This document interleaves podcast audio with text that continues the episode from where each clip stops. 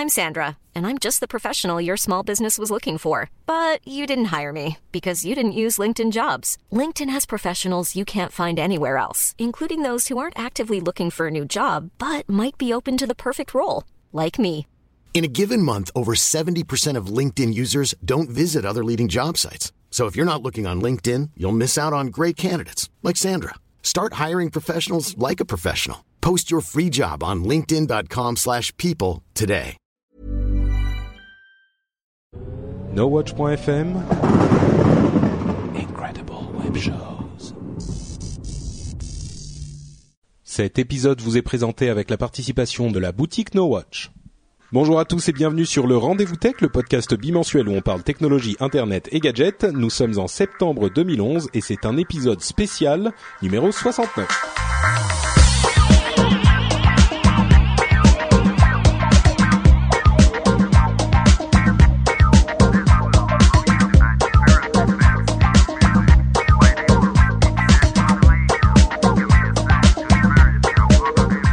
Bonjour à tous et bienvenue sur le Rendez-vous Tech, le podcast bimensuel où on parle technologie, internet et gadgets.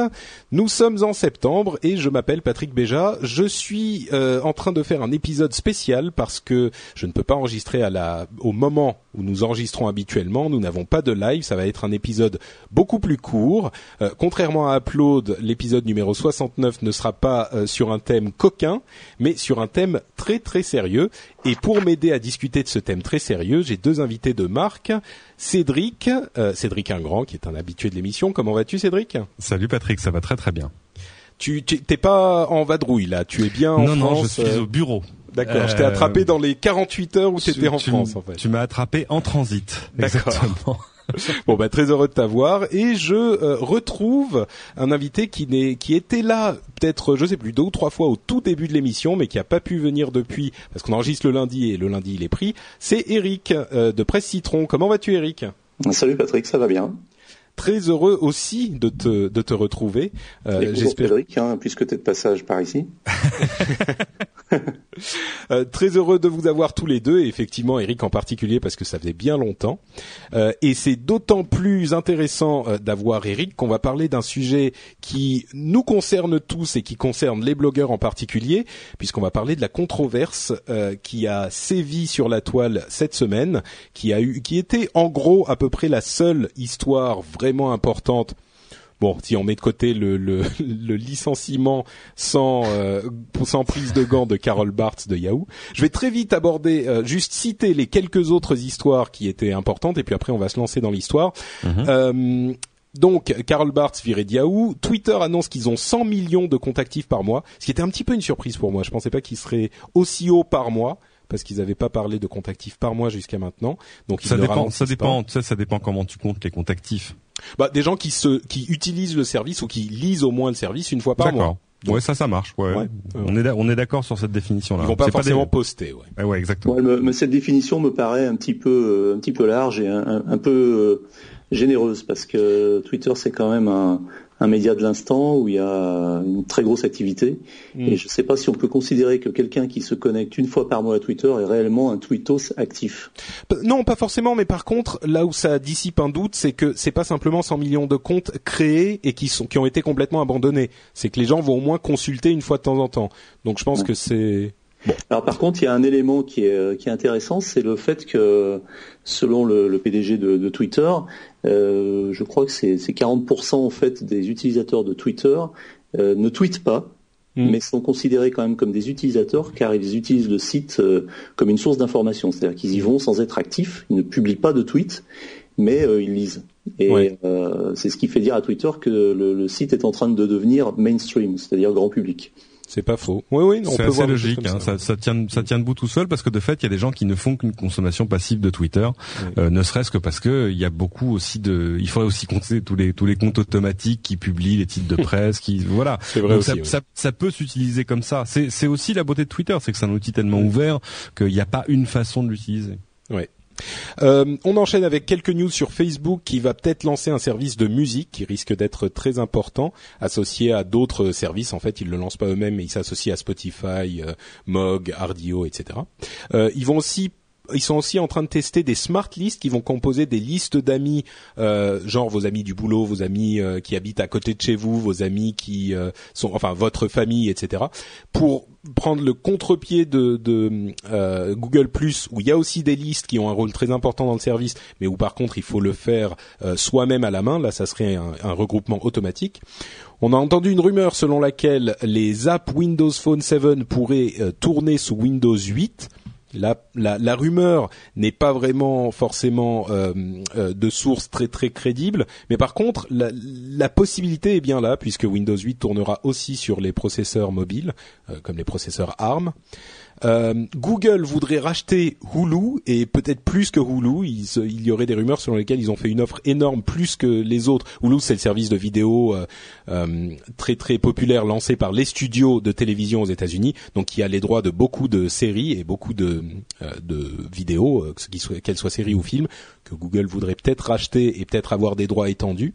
C'est énorme, hein. ça c'est énorme parce que il y a, l'autre chose de la semaine, tu probablement en parler, c'est qu'ils ont racheté Zagat, hein, qui est ce, ce guide euh, culinaire, enfin ce guide gastronomique euh, crowdsourcé, j'ai envie de dire, mais déjà dans sa version papier, en fait c'est un guide qui est fait des, des critiques des, des, visiteurs des restaurants. Et, euh, et pour la première fois on disait tiens mais Google rachète des choses dans le contenu. C'est pas de la technologie, Zagat. Alors on le comprend parce que tout à coup ça leur donne les droits à, à, des avis sur des restaurants qui les intéressent pour Google Maps, pour plein de services, etc. Et puis là ça leur appartient en dur. Mais ça veut dire qu'ils vont se mettre à éditer un groupe papier, un, un, guide papier, ce qui est quand même assez mm. choquant intellectuellement. Et, et il n'est pas certain qu'il le garde, mais. Ah, il est euh, non, c'est énorme, Zagat. C'est comme si tu me disais, on va arrêter de faire paraître le Michelin. Hein. Et euh, et là-dessus, on enchaîne sur Hulu qui là aussi est un pur truc de contenu. Euh, bah, c'est logique, il y a une logique éminente. C'est juste pas dans le portrait habituel qu'on se fait de Google, qui, qui préfère plutôt le contenu généré par des machines. C'est vrai.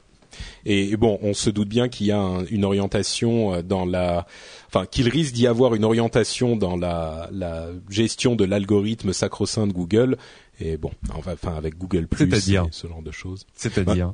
C'est-à-dire l'orientation, pas forcément algorithme uniquement, mais aussi une influence des, des, des avis. Et quand je parle d'avis, je parle de euh, ah. des plus one de Google Plus, par exemple, ah ou d'ailleurs d'ailleurs aussi euh, de d'autres origines aussi. Ah ouais, grave et des petites interrogations sur iTunes et est-ce qu'ils vont faire du streaming ou pas euh, sur iCloud? Donc est-ce que vous pourrez streamer les morceaux qui seront sur iCloud ou pas? C'est une discussion absolument interminable. Qu'est-ce qui constitue du streaming ou pas? Mais la possibilité est évoquée.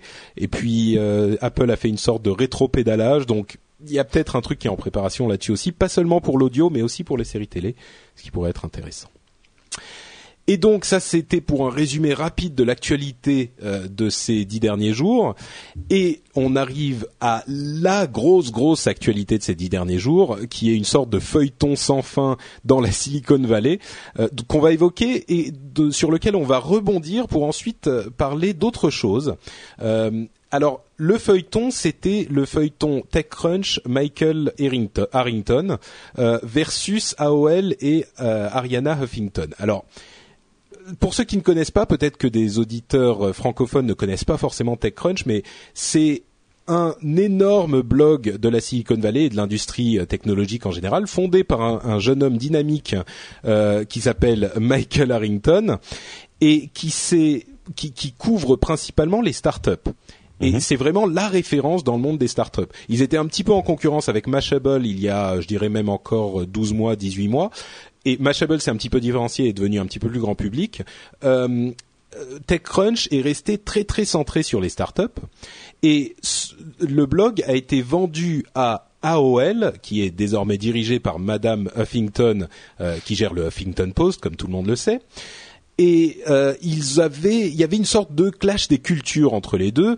TechCrunch était généralement à l'image de son fondateur assez irrévérencieux est assez euh, brutal et mhm. AOL était plutôt est plutôt consensuel. Alors tout le monde voyait venir une sorte de clash arriver à un moment où on se doutait que ça n'allait pas forcément fonctionner comme ça éternellement.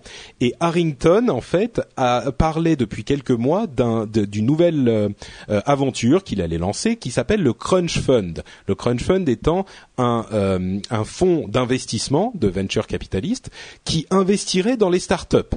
Et là, vous me dites, start-up investissement, euh, blog qui couvre les startups, n'y a-t-il pas conflit d'intérêt Bah oui, mais alors c'est à la fois plus simple et plus compliqué que ça. C'est plus compliqué parce que le, le métier d'Harrington avant, c'était d'investir de l'argent. Tout à fait. Et, et, le blog a commencé en tant que euh, les pensées d'Harrington sur le. Exactement, parce qu'il avait des choses à raconter sur ce qu'il voyait dans, dans la Silicon Valley. Ce qui est bon, très bien.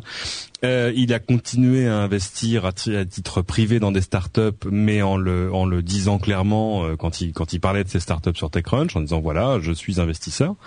Euh, et là, je pense que le, le Crunch Fund, c'est un peu le produit des mauvaises relations d'Harrington avec AOL.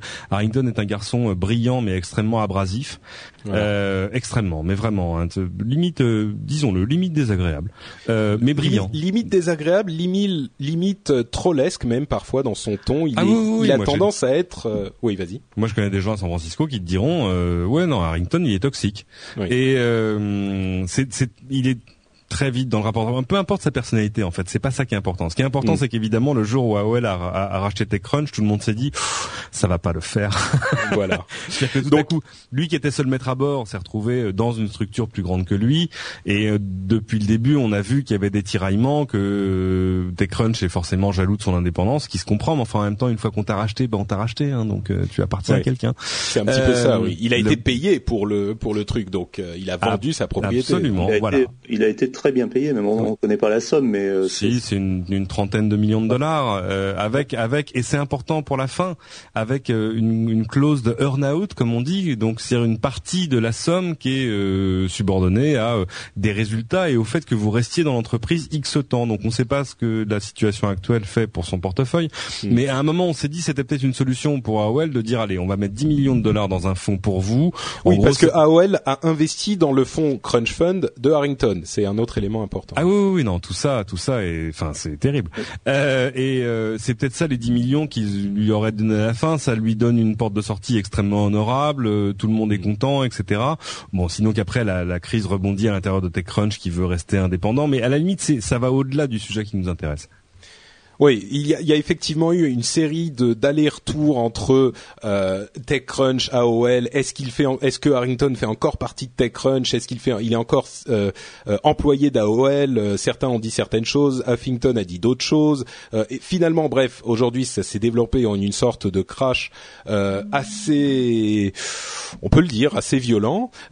les blogueurs de TechCrunch, ont, ils sont allés de leur avis. Harrington a posté un message Enfin, il, ce type est vraiment brillant, comme tu le disais, Cédric. Il a posté un message où il se pose en victime. Business Insider a fait un, une analyse très pertinente où ils expliquent qu'en fait TechCrunch donne une solution dans ce poste, dans cet article, à la crise, en disant alors vous pouvez, vous pouvez, euh, AOL pourrait abandonner TechCrunch et je reprends TechCrunch et tout le monde s'en va content. Sinon, je me barre. Et en fait, TechCrunch, enfin, il était déjà viré d'AOL. Donc en fait, il a menacé de partir d'un boulot. Non, il a dit, il a dit en, gros, il a dit je m'en vais alors qu'il était déjà viré. Enfin, voilà. c'est merveilleux. Hein. La, la communication à l'intérieur d'AOL, c'est un bonheur. Ce qui est, euh, ce qui va être aussi difficile à gérer, c'est que les, les, principaux rédacteurs de TechCrunch qui restent aujourd'hui, qui sont des blogueurs de TechCrunch comme euh, MG Sigler ou euh, ou d'autres, sont aussi en fait des gens qui menacent de partir si si Harrington s'en va. Enfin donc ça, ça n'arrange pas les affaires. Une menace de partir si on remet en cause l'indépendance de TechCrunch, ce qui est pas forcément la même chose que Harrington s'en va, parce que Harrington, faut bien qu'il, enfin, il, est clair qu'il n'allait pas rester là toute sa vie. Euh, non, mais d'un autre côté, Harrington peut euh, fonder un nouveau euh, blog, euh, récupérer ses auteurs et tout le monde. non, non, non, non, non, non, non, non, Ça, par contre, gros, exactement, grosse clause de non concurrence. Oui, mais enfin, les clauses de non concurrence, la, légalité est toujours un petit peu. non, non, non. chez nous, chez nous, oui. Chez mm. eux, non. Sur surtout quand tu vends ton entreprise. T'as pas le droit d'aller refaire la même chose à côté, surtout en mm. débauchant les gens que t'as laissé là-dedans. Ouais, c'est, ce qui est ce qui est marrant en fait, c'est que c'est que Harrington euh, ressurgit euh, dans dans dans l'histoire de TechCrunch alors que finalement on l'avait pratiquement oublié dans la mesure où depuis qu'il a vendu, et même avant, euh, quand il avait nommé une rédactrice en chef, euh, Hard, je crois, il y a, il y a trois ans, Euh, il s'était déjà retiré, il écrivait beaucoup moins, et depuis que TechCrunch a été vendu à AOL, je crois que c'était en septembre 2010, enfin ou, novembre 2010. À peu près, oui. à l'automne 2010. Euh, pratiquement, il écrivait plus. Enfin, moi, j'ai dû voir un ou deux postes de, de, de Harrington. On savait plus trop exactement ce qu'il faisait. Il avait un poste de rédacteur en chef, mais euh, ce poste était préempté par euh, Ariana Huffington elle-même, donc euh, ce n'est pas très clair. Et en fait, là, il, les problèmes ressurgissent maintenant que AOL a créé avec Harrington ce fonds, le Crunch Fund, dans lequel AOL, je crois, est largement majoritaire. Et, la moitié, je crois, oui. Ouais, et ça pose effectivement, ça pose des problèmes. le gros débat, c'est les problèmes effectivement que posait Patrick en début d'émission, c'est-à-dire un, un, problème éthique et de conflit d'intérêts entre entre une grosse machine maintenant d'information et le fait que dans cette machine, on ait quelqu'un qui euh, qui place des actions dans les entreprises dont la machine parle. Bah voilà, en fait, c'est on arrive vraiment au cœur du sujet qu'on voulait évoquer dans l'émission, c'est-à-dire que le, le débat a provoqué, enfin la question a provoqué un débat entre les journalistes entre guillemets, on va dire traditionnels, des gens euh, du, du, Times, du Wall Street Journal et de, de la l'ancienne garde de la presse classique, qui n'aura pas euh, qui ont de, de tacler Harrington. Excuse-moi, je te coupe. Oui, non, non, c'est vrai, c'est vrai. C'est ça le contexte. Hein. Et euh, ah, alors j'ai un téléphone.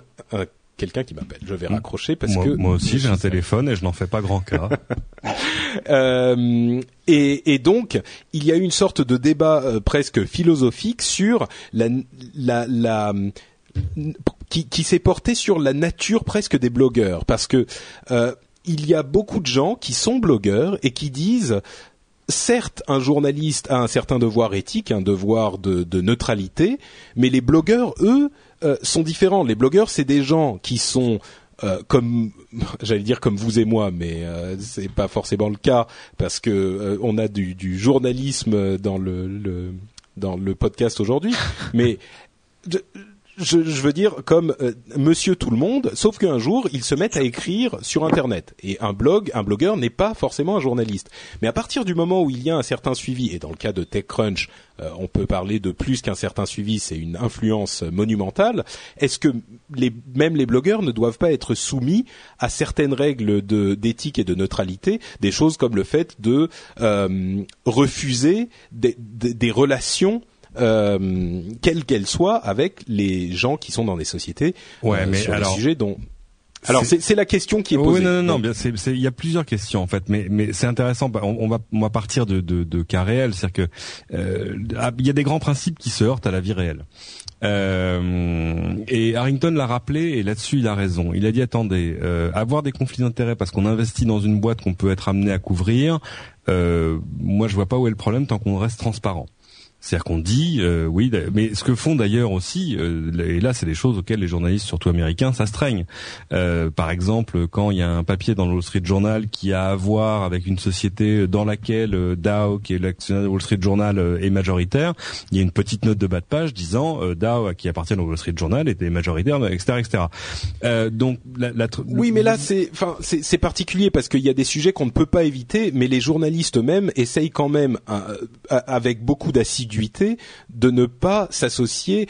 il y a des règles comme par exemple, euh, on ne peut pas recevoir de cadeaux, de, produits de test en cadeau. Euh, on va pas accepter un billet d'avion. Bien sûr, tout le monde ne, s'y conforme pas. Mais pas voilà, mais mais il y a des gens qui vont te dire, euh, moi je ne peux pas accepter un billet d'avion pour aller à une présentation à tel endroit, que ce soit par exemple Google fait une présentation, Apple fait une présentation, ils vont inviter des journalistes, certains vont dire, moi j'y vais mais je paye mon billet et je ne peux pas même accepter que le billet soit euh, offert par la la, la société qui mmh, euh, m'invite. Donc il y a quand même certaines pour règles. Un peu de contexte, je connais un média en France dont, ce, dont c'est le cas. C'est bah, mais, disons que c'est intéressant. Non, non, mais c'est une tradition peut-être un peu plus anglophone, c'est vrai. C'est une euh, tradition plus plus anglo-saxonne. Mais euh, ici, on a des règles. Je peux te dire par exemple que euh, voilà, c'est pas un secret, c'est affiché dans le couloir. La, charte de déontologie ATF1, c'est de dire on n'accepte pas de cadeaux qui pourraient remettre en cause ta probité. En, en clair, voilà, ça ne mérite d'être bah, à la fois. je crois qu'il fut un temps, je sais pas si c'est encore le cas, c'était chiffré. On disait on peut pas recevoir un cadeau de, je sais pas quelle était la somme, mais en gros c'était c'était un peu aligné sur sur ça coûte combien un joli bouquet de fleurs, quoi. Voilà, c'est ce que bon. Et dans, dans ce que ce que dit Harrington, il dit voilà, moi mes conflits d'intérêts, ils ont le mérite d'être transparents.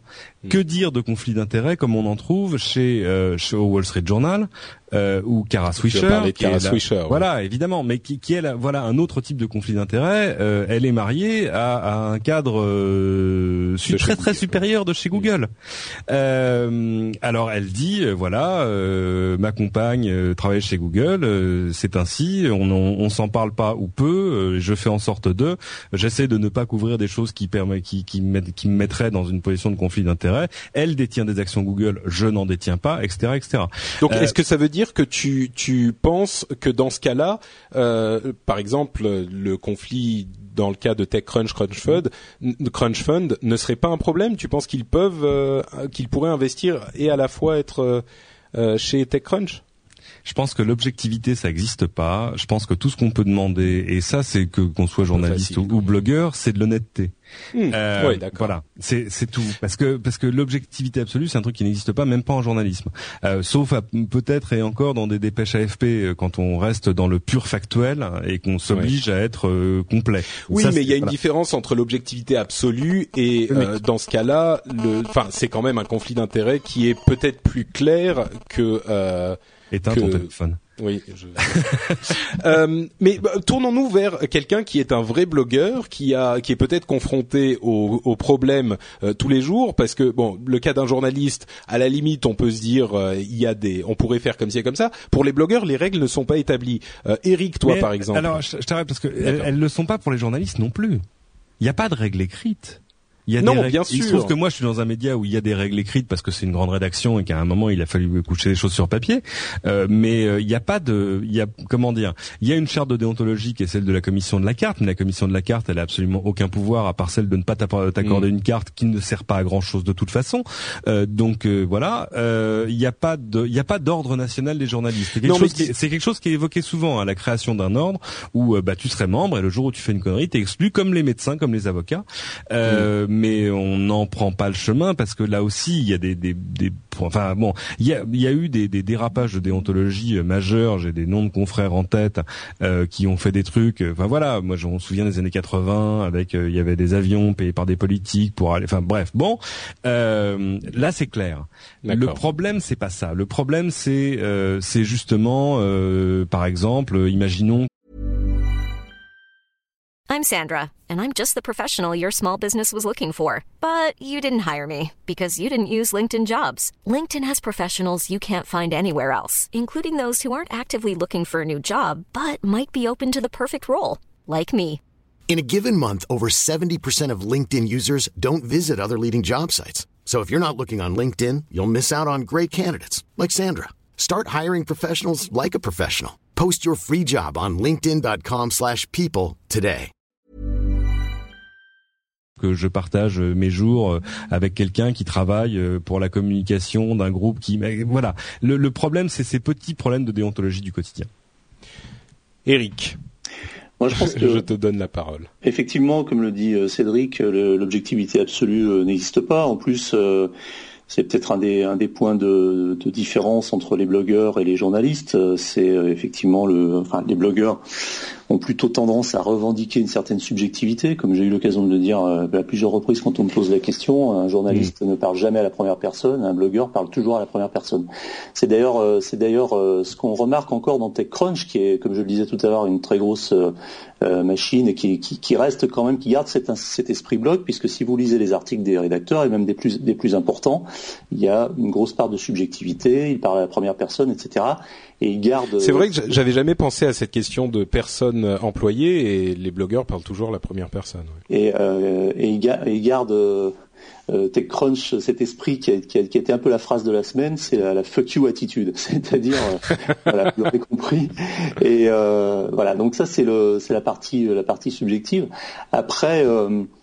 Je pense qu'il y a une question d'intégrité personnelle, c'est-à-dire qu'il faut être à l'aise avec son métier, avec ce qu'on en fait, avec les relations aux marques. Et effectivement, la question se pose fréquemment, notamment pour les blogueurs qui sont souvent euh, des gens qui travaillent de façon euh, indépendante et qui sont en prise directe avec les marques, contrairement peut-être à, des journalistes qui ont quand même, qui sont, enfin dont, les dont les missions sont sont cloisonnées puisqu'ils sont pas en contact forcément directement avec les annonceurs, etc. Ce qui n'est pas le cas de, ce qui est pas mon cas par exemple. moi j'ai un blog qui qui tourne pas trop mal, c'est un, c'est une PME, enfin une, une TPE.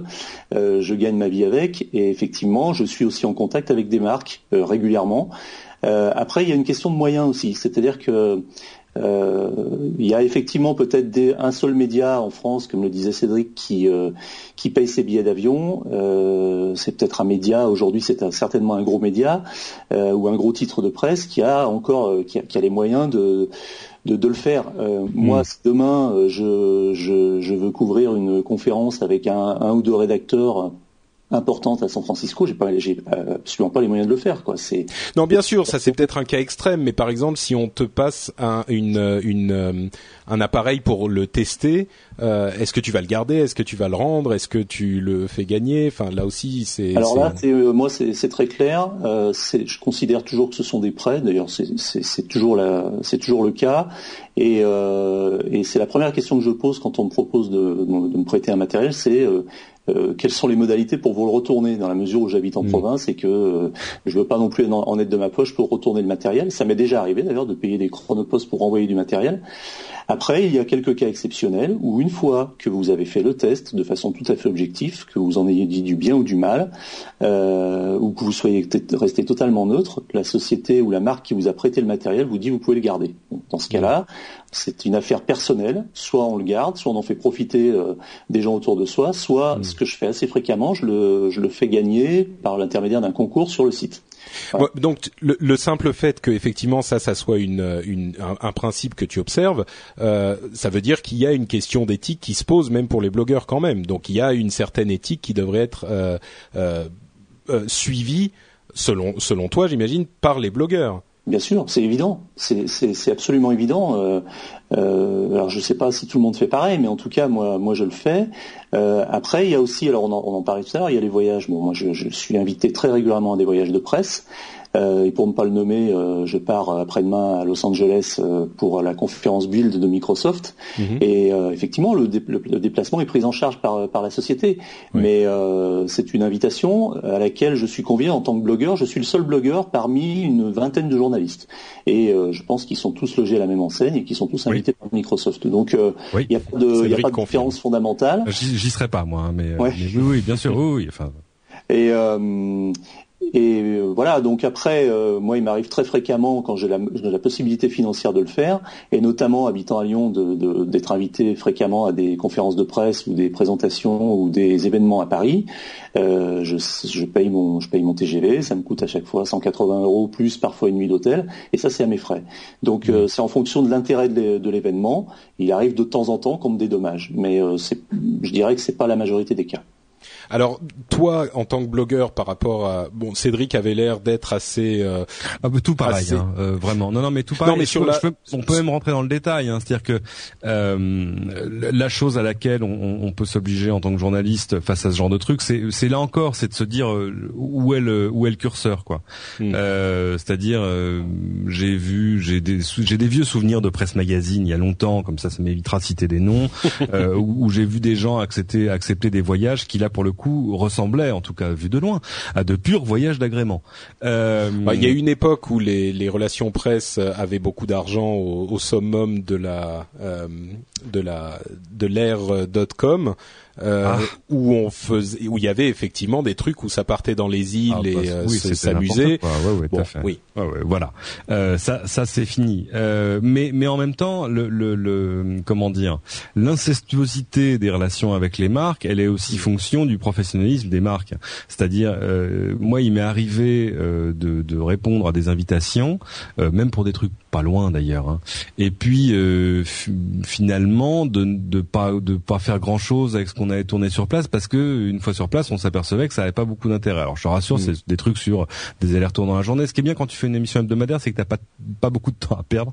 Euh, mais euh, et, et euh, là où moi ça a pas posé de soucis, je leur ai dit bah oui mais voilà vous comprenez ça c'était pas pas nouveau et puis on n'a pas eu d'interview alors bon euh, c'est vrai que c'est c'est plus dur de résister euh, un pour des gens qui travaillent dans des médias moins établis euh, et, et, on a tous eu des échos de blogueurs qui se font pourrir par les marques pour des papiers soit des papiers négatifs soit etc. Mm. Moi j'entends régulièrement des gens qui disent ah oui machin il m'a appelé il m'a dit tu retires ta note maintenant oui, oui, euh, c'est sûr euh, que voilà. ça, ça, existe aussi. Euh, ça, ça va dans les deux sens, c'est pas faux. Évidemment. Et, et euh, donc c'est pas grave, c'est juste des gens avec qui il faut arrêter de travailler. Euh, mais donc c'est des questions qui sont constantes. J'ai envie de dire dans l'esprit des journalistes et dans l'esprit des blogueurs honnêtes. Vas-y, Eric, pardon. Non, c'est ce cas, ce cas extrême que cite Cédric, je le connais pas. Alors peut-être aussi parce que j'ai une règle de conduite qui fait que euh, j'évite de, de, dire des choses désagréables quand, je quand quelque chose ne me plaît pas. C'est pas c'est pas du tout par euh, par euh, par déférence, mais simplement j'estime que, que que en fait, comment dire, moi je suis là pour pour relater des faits. Il m'arrive parfois de, pareil comme Cédric, mais c'est surtout sur du matériel, de recevoir du matériel qui, que je trouve totalement sans intérêt. Et, à ce moment-là, il y a deux solutions. Il y a ceux qui le testent et qui démolissent complètement le, le truc, euh, mais c'est pas, je trouve que c'est pas une démarche très intéressante dans la mesure où euh, j'ai aussi l'impression qu'on a l'excès inverse, c'est-à-dire des gens qui euh, qui parfois démolissent un peu les marques pour le plaisir de le faire et pour montrer une certaine irrévérence. Donc je, pense pas que ce soit une attitude beaucoup plus éthique que celle qui consiste à être trop complaisant. Hmm. je pense qu'il faut trouver. Oui, ces gens regardez, nous on est indépendants, donc on peut cracher à la gueule de. Oui, voilà. Mais... Donc et, et moi il m'arrive assez fréquemment de recevoir du matériel, de le trouver sans intérêt ou de le tester et de de, de, pas accrocher du tout, d'avoir l'impression de mm. perdre mon temps parce qu'un test c'est long, c'est fastidieux, c'est c'est parfois c'est un peu pénible. Et dans ces cas-là, au bout d'un moment, je remets la machine dans sa dans son carton, je la renvoie et et je publie rien. Voilà. Donc euh, Donc j'ai pas eu le cas d'une marque qui me serait tombée dessus à raccourci en me disant faut faut dégager ça. Et de toute façon, je Enfin, je sais pas si, euh, je voudrais pas être présomptueux, mais je pense pas qu'il faudrait qu'il s'amuse à le faire parce qu'il serait, à mon avis, très mal reçu. Bah, toi, oui, t'as un gros blog, donc c'est mm. peut-être une situation un peu différente. Mais pour, pour conclure, peut-être euh, en parlant de, ah, en revenant sur Harrington et TechCrunch, euh, Cédric, t'avais l'air de dire que c'était quand même un petit peu, qu'il n'aurait pas été si gênant que ça finalement, qu'il euh, gère le Crunch Fund tout en restant chez TechCrunch. je, je vais te redonner la parole à la fin, mais vas-y, vas-y. Mais je voudrais poser la question à Eric, qui finalement, bon, t'es euh, le, le, je sais pas qui est le premier blog, euh, bah, décidément, je sais pas si t'es le premier blog ou le deuxième blog en France et vous tirez la bourre avec euh, Corben, mais en tout cas, t'as as, l'un des blogs les plus influents en France, donc la, chose est un petit peu comparable peut-être.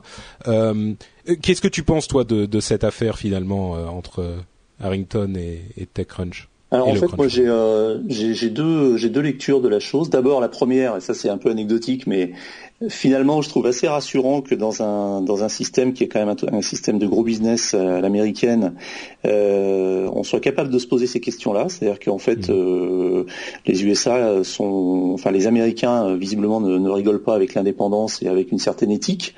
Euh, je crois que c'est le pays du prix du prix Pulitzer, donc euh, ça veut certainement dire quelque chose.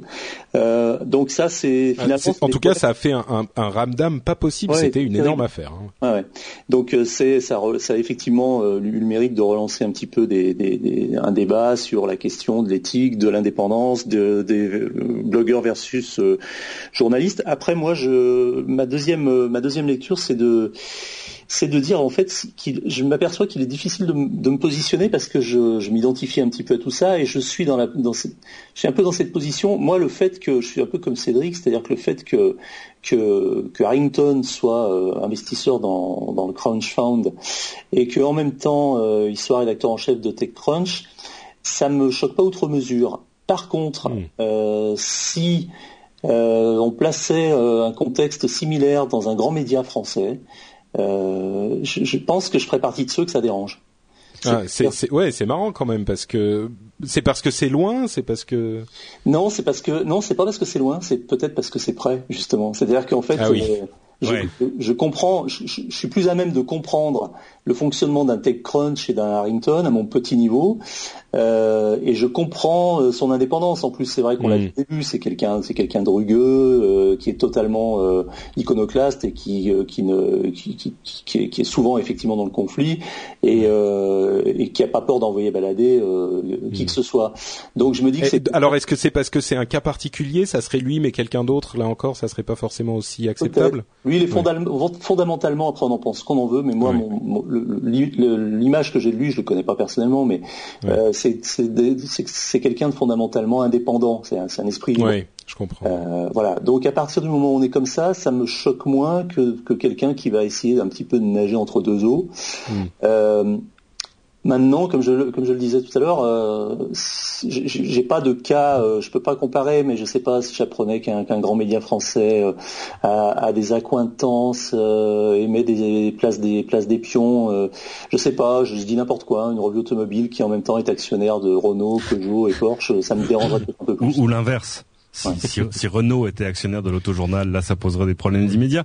Euh, mais euh, oui, non, oui, oui, oui, clairement. Même si euh, euh ce, qui est intéressant, c'est que c'est un peu une tempête dans un verre d'eau, parce qu'en fait, euh, le crunch fund, c'est 20 millions de dollars, et 20 millions de dollars, c'est peanuts. Euh, c'est 20 millions de dollars, c'est pocket money. Bah, c'est peanuts, oui et non. Disons que, disons que si il y a une petite start-up qui dans laquelle ils investissent 500 millions ou 1 million de dollars, pardon, 500 millions ou 1 million de dollars c'est effectivement pas énorme, mais si tout à coup euh, TechCrunch se met à en parler toutes les semaines et à l'encenser, ça peut la trans. Enfin, ça, ça, ils ah, ont un réel pouvoir. Ça n'arrivera pas. Non, bien sûr, bien sûr. C'est exactement ce qu'a dit Harrington. Il a dit, euh, je, je, je peux pas imaginer. Alors c'est mignon de sa part, mais moi je peux l'imaginer que des startups qui vont aller chercher de l'argent auprès du crunch fund se disent non seulement s'il me file de l'argent, j'aurai de l'argent, mais en plus je serai couvert dans TechCrunch parce qu'évidemment tout ça doit aller ensemble. Euh, mais euh, mais là j'ai envie de dire que le, le conflit d'intérêts il est dans l'œil de celui qui regarde plutôt. C'est pas euh, c'est pas un problème c'est pas un problème interne.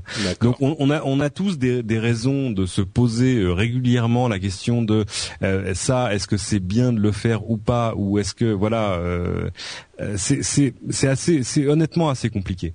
Euh, mais euh, et finalement les, les problèmes sont pas différents. Les problèmes ils sont différents pour deux trucs. veux dire entre les blogueurs et les journalistes. Il y a d'abord des blogueurs, j'en connais, euh, qui qui en ont fait une profession. Je parle que de blogueurs ou de blogs professionnels parce qu'évidemment on va pas euh, parce que blogueur en soi ça veut rien dire. C'est une grande discussion que j'ai eue avec je sais plus qui il y a pas très longtemps en disant si blogueur c'est avoir un login sur WordPress, c'est pas ça, ça, non mais ça ne veut rien dire. Oui non c'est un petit voilà. Et euh, mais donc parmi parmi les gens qui en font euh, profession, euh, il y en a qui te disent très clairement ah oui mais euh, par exemple j'en ai vu que je nommerai pas mais c'est des amis qui arrivent à un événement et on leur dit bah allez prendre un badge presse. Ah mais moi je suis pas presse je suis blogueur. Alors pour l'organisateur de l'événement c'est pareil hein, blanc bonnet bonnet blanc tout ça. Ah oui non non mais c'est pas pareil notre métier est différent oui, alors c'est vrai, c'est ce que disait Eric tout à l'heure, c'est ce c'est c'est ce côté euh, tout à la première personne. Hmm. Euh, pourquoi pas Mais j'ai vu le mauvais pendant de ça, c'est des blogueurs qui vous disent ah oui, mais moi je ne suis pas soumis aux mêmes règles de déontologie que les journalistes parce que je ne suis pas journaliste. Bah oui, mais enfin bon, la probité c'est bon pour tout le monde. Euh... Oui, non, mais dans une certaine mesure, moi je me considère pas comme un journaliste et c'est d'un côté j'ai pas la même rigueur, je veux dire dans les émissions je suis un on va dire connaisseur de de la du milieu de la tech, mais je me considère pas comme un, un journaliste. Pour moi ce que je dis n'a pas valeur d'analyse journalistique, et en même temps, je, je me, bon, j'essaye d'être sérieux quand même, mais euh, je, je me soustrais à certaines des contraintes aussi euh, des journalistes. Donc, c'est vrai que c'est pas évident, quoi. Mais, mais ce, ce n'est gênant qu'à partir du moment où c'est pas transparent. Oui, voilà. C'est vrai. Euh, et, bah, écoute, c'est un beau on, on tombe là-dedans, on tombe là-dedans quand euh, et là on sera tous d'accord. Euh, il faudrait qu'on aille chercher des blogueuses de mode et vous verrez ce que c'est que la vie. c'est un, un énorme problème ça, les blogueuses de mode effectivement qui ont beaucoup de succès et qui sont sponsorisées par des, oui c'est ça pas que et là on tombe, on tombe dans un truc qui est plus proche du commerce que du média quoi. Hmm. Euh, C'est-à-dire, euh, moi j'ai eu la chance que de travailler dans des rédactions où il y avait une espèce de mur de verre entre la publicité et l'éditorial. Euh, alors parfois, je me souviens en presse magazine, là, là, là où je travaille, les gens de la pub, je les connais même pas, donc c'est simple. Enfin si, je les connais de tête, mais mais c'est vrai que dans des plus petites rédactions magazines, moi je me souviens, ne serait-ce que du chef de pub qui vient de voir en disant tiens, vous parlez de quoi le mois prochain? Bon, jusque là ça ça va. Euh, Cédric, on va on va devoir conclure ah parce oui, qu'Eric est pressé. Parce qu'Eric Eric est, Eric est pressé. Donc si tu as deux mots pour euh, pour la bien fin. Bien sûr, mais ce que je veux dire c'est qu'on arrive parfois maintenant à regarder des blogs sur la mode et puis pas que la mode, hein, sur plein de trucs euh, où euh, où tout ça est tellement perméable qu'on ne sait plus trop ce qu'on lit quoi. Hmm. On ne sait plus est-ce que c'est euh, une note de blog sponsorisée, est-ce que c'est de la pub pure et dure, est-ce que c'est un truc purement éditorial? Et là, il n'y a pas la transparence qui permet au lecteur, parce que le lecteur, lui, il n'est pas dans ces débats-là. Lui, il voit du contenu et il a tendance à, au moins de prime abord, le, le, le penser honnête. Et eh ben le, le service qu'on peut rendre au lecteur, euh, quelle que soit la position d'où on écrit, c'est d'être honnête et transparent.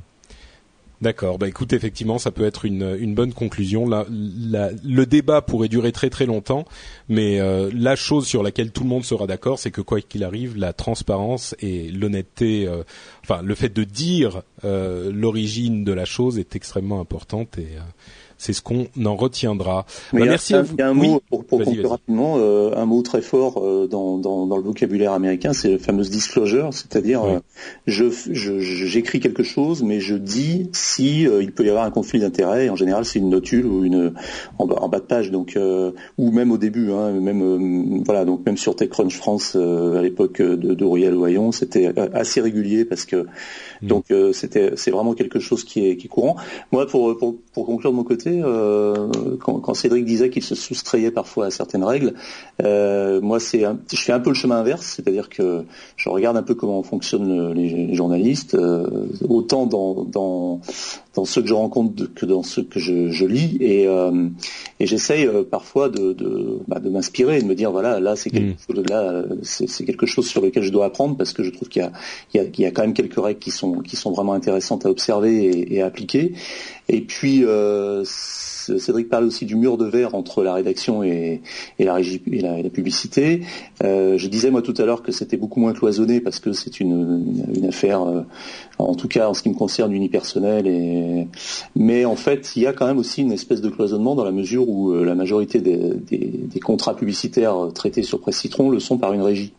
Ce qui, si bien que en fait c'est la régie qui traite avec les annonceurs. Moi je ne suis pas en contact avec eux. J'ai quelques contacts directs avec des annonceurs, je le dis aussi, mais la plupart sont traités avec une régie et euh, donc en fait euh, j'y fais pas vraiment attention. Euh, je me suis aperçu par, par exemple cette semaine que j'avais fait deux articles où je disais pas forcément beaucoup de bien de Samsung et en même temps sous les yeux j'ai une publicité Samsung.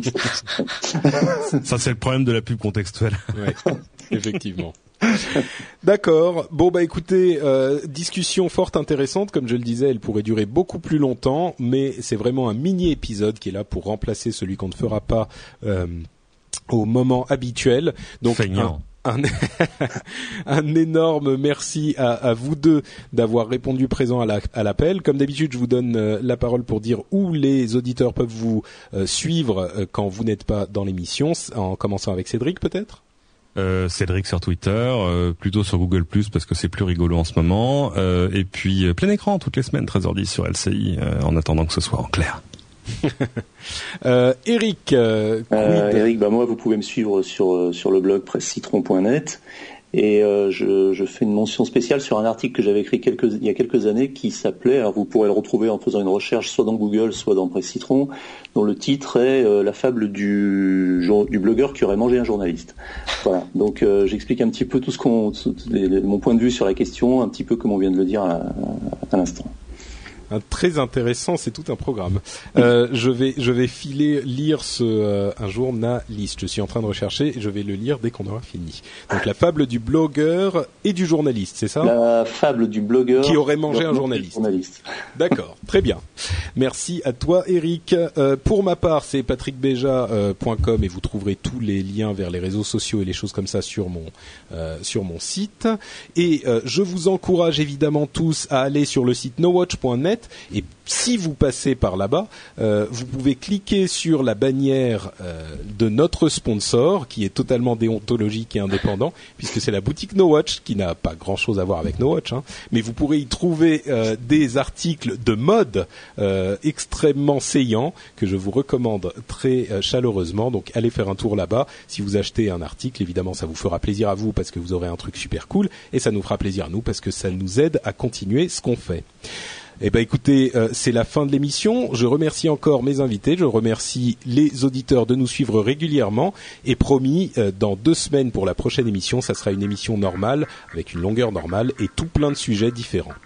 Merci à vous tous et à dans deux semaines. Ciao ciao. Merci Patrick. Salut.